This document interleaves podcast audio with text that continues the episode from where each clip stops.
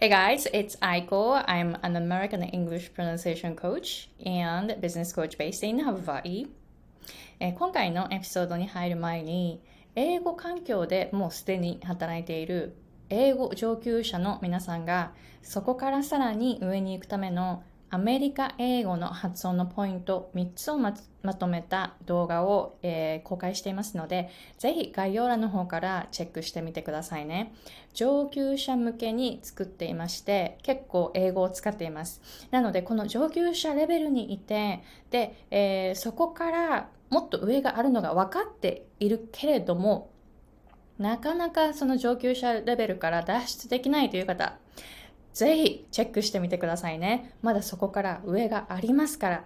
ぜひこの、えー、発音ポイントを学んでみてください。上級者の皆さんに必要なのは、もう口の形とか舌の位置とか、その発音記号を一生懸命勉強するとか、そういうんじゃないんです。英語の音らしくするにはどうしたらいいかっていう、この空気の量、そして振動、英語のエネルギーを得るための練習方法や日本語と英語のこの3つの違いを紹介していますので、ぜひ概要欄の方からチェックしてみてくださいね。Alright, so today's topic 発音コーチとしてどういうふうに音を聞いたらいいかっていうのをシェアしていきたいと思います。私のクライアントさん、実は50%の方が英語コーチとか英語発音コーチの方なんですよ。で、特に発音コーチになりたいという方が私のあの発音レッスンを受けに来てくださるんですね。なので、発音コーチとしてどういうふうに音を聞いているかっていうのをシェアしていきたいと思いますので、コーチをされている方、ぜひ参考にしてみてくださいね。英語コーチの方にもすごく参考になる内容だと思います。で、英語コーチ、英語発音コーチでない方にとっても、あ、こういうふうにネイティブが音を聞いてるんだっていうのがわかりますので、ぜひそれを参考にしてみてくださいね。で、えっと、発音コーチとしてどうやって音を聞くかっていうのすっごいこれ、重要ポイント。どういうふうに考えながら聞いているか。それは、日本語のアクセントを知らない英語ネイティブの人が聞くような感じで、で、しかも、なんて言うかをあらかじめ知らないで、もう、まっさらな状態、心がまっさらな状態で、なんて言うかってあらかじめ分かってない状態、リセットした感じで、音声を聞くっていうのが、私が普段心がけていることです。1回目パッて聞いて英語ネイティブそして日本語アクセントを知らない人にはどうやって聞こえるだろうかどういうふうにメッセージがパッと入ってくるだろうかっていうところにフォーカスしてるんですね。なので、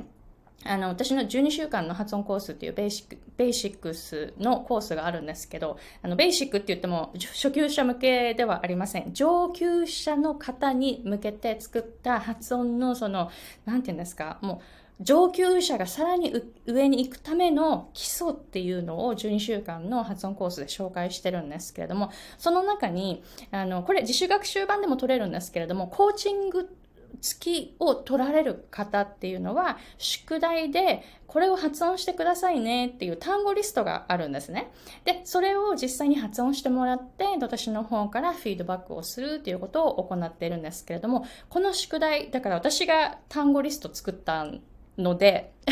なんで言うかっていうのは、あの、あらかじめ分かっているんですよね。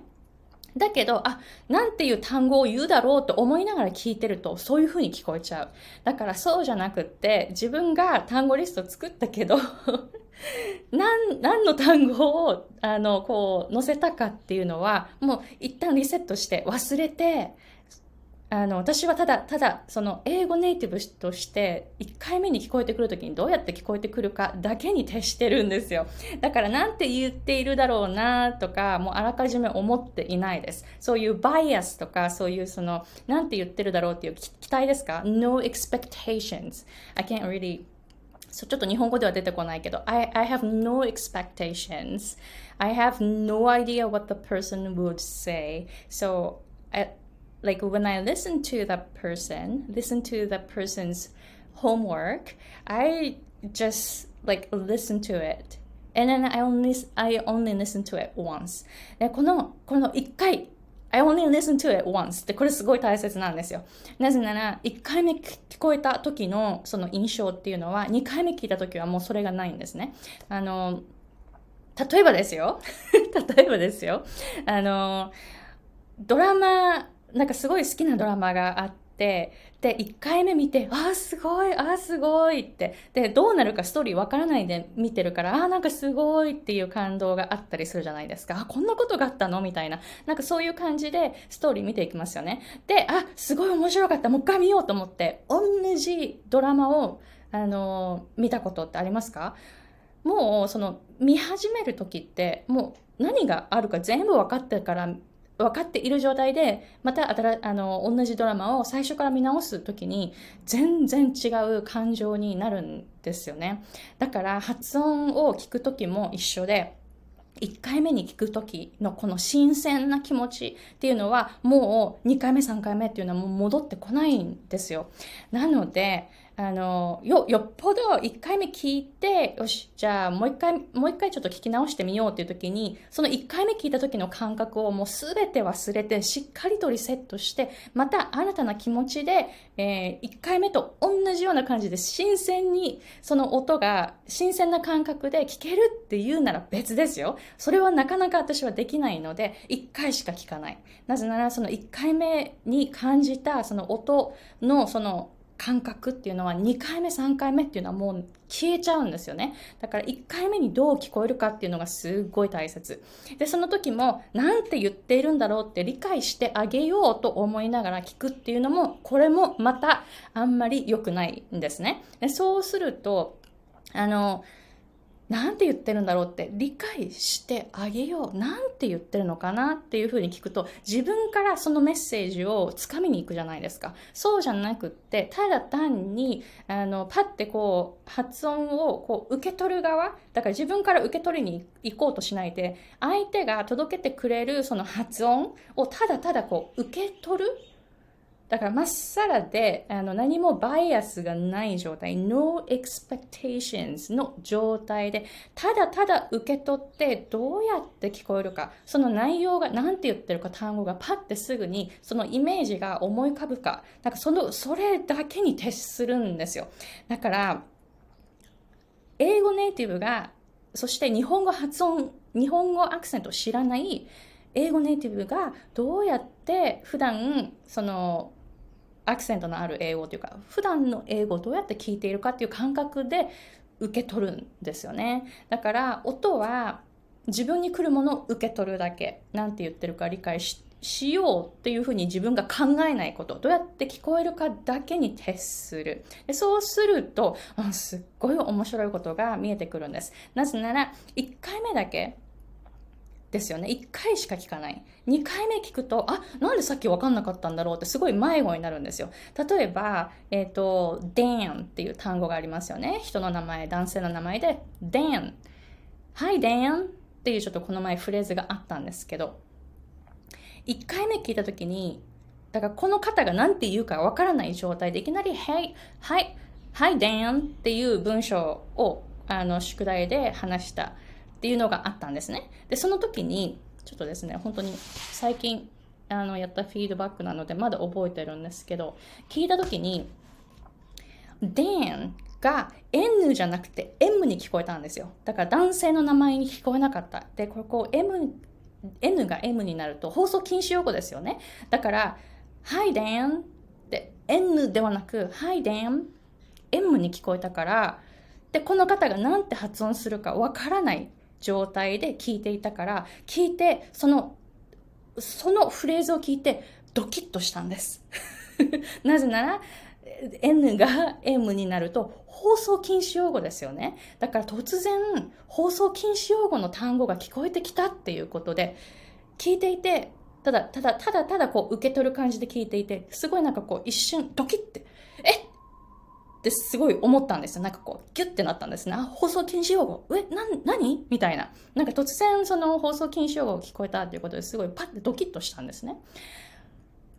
で、その方が同じフレーズを2回、あの、毎回、あの、発音リストは2回ずつ発音してくださいねっていうふうに言うので、えこの方、同じフレーズを2回繰り返したんですけど、2回目は N で発音してたんですね。だから1回目聞いた時に、あ、あ、なんか放送禁止用語が聞こえたと思って、で、その後に、あ、なんか男性の名前が聞こえたっていうことで、あの、印象が変わるんですよね。1回目、2回目聞いて、あ、1回目は放送禁止用語で、2回目は男性の名前が聞こえたなっていうのが印象だったんですよ。で、これ、もし、同じファイルを2回聞くとしたら、2回目はもう、この方が放送禁止用語を言うって分かってるじゃないですか。同じ、同じ音声を2回聞くんだから、あ、この方、あの、電の N が M になってて、1回目放送禁止用語を言うなって分かりながら聞いてたら、聞いててもドキッとしないんですよね。だから1回目の感覚がないわけ。だから1回だけの方がいい。だって2回目聞いて、3回目聞いて、あ、なんか放送禁止用語言うなってもう分かりながら聞いていたら、ドキッとすることはないから、その、英語ネイティブの人が聞いたら、多分、ドキ、多分、私の反応のようにすごいなんか、え？ってドキッとすると思うんですね。でも2回目、3回目聞いてる時に、その感情がもう入っていないわけ。だから忘れちゃうんですよね。だからフィードバックするときも、あ、ここがこれが放送禁止用語になってましたよ。だけど終わっちゃうかもしれない。だけどこの1回目の感覚のままフィードバックをすると、聞いてる、あの、その放送禁止用語になってたからドキッとした。それをシェアする感じになるんですね、クライアントさんと。そうすると何がある、ああの何があるかというと、この感じた感情をシェアすることができるんです。だから突然放送禁止用語が聞こえるってすごいドキッとすることなんですよね。テレビで言ったら、さっきの、あの、YouTube だから多分この、えー、さっきの私の発音は P にはならないと思うんですけれども、もしかしたらセンサーが入るから、あの、13歳以下は見れないとかそういうことになるかもしれない。だって放送禁止用語だから。だから、はいの後が、はい、ピーになるわけです。then の n が m になっていたから、はいの部分、ここが p になるわけですよね。普通のそのテレビだったら、その全国放送とかのテレビだったら、ピーっていうところで消さ、あの、音が消されるあの発音になってしまうわけですよね。だからそういうことをシェアできるわけ。だから聞いていてすごいドキッとした。その感覚を覚えていて、それをすぐにクライアントさんとシェアする。だから2回3回聞かない方がいいです。2回3回聞くと、本当に1回目に受けた感情っていうのは忘れちゃう。そして、あの、例えば、文章とかだったら、1回目聞いた時に、お、なんて言ったんだろうってすごい考えさせられることがあるんですけど、それで、あ、こういうふうに言いたかったのかなっていうふうに、あの、理解するじゃないですか。一瞬聞いて分かんなかったけど、ちょっとこう、間を置いて理解することができた。で、それってすっごい面白いことに、この状態で2回目、3回目聞くと、あれなんでさっきの分かんなかったんだろう思っちゃうんですよね。迷子になる。なぜわからなかったかがもう2回目3回目はもうわからなくなってしまうんですね。あれ？なんかちゃんと聞こえるぞっていう風になるんですね。すごい面白いですよね。だから1回目の感覚っていうのはもう1回目しかないんです。本当に。だから1回しか聞かない方がいいです。逆に。2回3回聞くと本当に発音のフィードバックっていうのは迷子になります。なので、えーそれが、あの、一回だけ聞くっていうのがものすごく重要。ですか？ちょっと発音コーチの方、ぜひ参考にしてみてくださいね。そして、英語を、その、英語発音を学んでいる方も、あ、英語ネイティブってこんな感じで聞いてるんだっていうのをぜひ知ってくださいね。やっぱり、向こうから一生懸命理解してくれ、理解しようっていう、そういう聞き手の方っていうのは少ないです。だから、あの、発音コーチとして、あの、気をつけているポイントは、ただただ受け取って聞いて、どういうふうに聞こえるかっっていうところにだけ徹する。で、それを1回しかやらない。なぜなら2回、3回聞いちゃうと、1回目の感覚、その新鮮な感覚っていうのはもう失われてしまうから、2回、3回聞くと迷子になる。だから1回だけ聞くっていうのがすごくいいんですね。どうですか？ぜひ、あの、発音コーチの方、参考にしてみてくださいね。でもし質問がありましたら教えてください。で、冒頭で紹介しました。えー、英語上級者向けのアメリカ英語の発音レッスンのポイントをまとめた無料動画っていうのを、えー、現在公開していますので、ぜひ公開しているうちに概要欄の方から、えー、その動画をチェックしてみてくださいねで。この動画結構定期的に変えているんですね。内容っていうのは結構似ているんですけれども、毎回なんかちょっとちょちょっとちょっとそのシェアする内容が変わっていきますので、えその時に、あの、なんて言うんですか、私のその時のレベルが入って いるんですよ。なので、自分のレベルが、あ、また上がったなと思ったら、この無料動画も結構、あの、定期的にアップデートしているんですね。なので、あの、今見れる動画っていうのは今しか見れません。なので、ぜひ概要欄の方に行って、えー、ぜひ、今の私のそのレベルでシェアしている